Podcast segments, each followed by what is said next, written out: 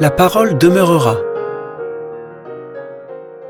Alors paraîtra dans le ciel le signe du Fils de l'homme. Alors toutes les tribus de la terre se frapperont la poitrine et verront le Fils de l'homme venir sur les nuées du ciel avec puissance et grande gloire. Il enverra ses anges avec une trompette retentissante. Ils rassembleront ses élus des quatre coins du monde, d'une extrémité des cieux jusqu'à l'autre. Laissez-vous instruire par la parabole du figuier. Dès que ses branches deviennent tendres et que ses feuilles sortent, vous savez que l'été est proche. De même, vous aussi, lorsque vous verrez tout cela, sachez que le Fils de l'homme est proche, à votre porte. Amen, je vous le dis.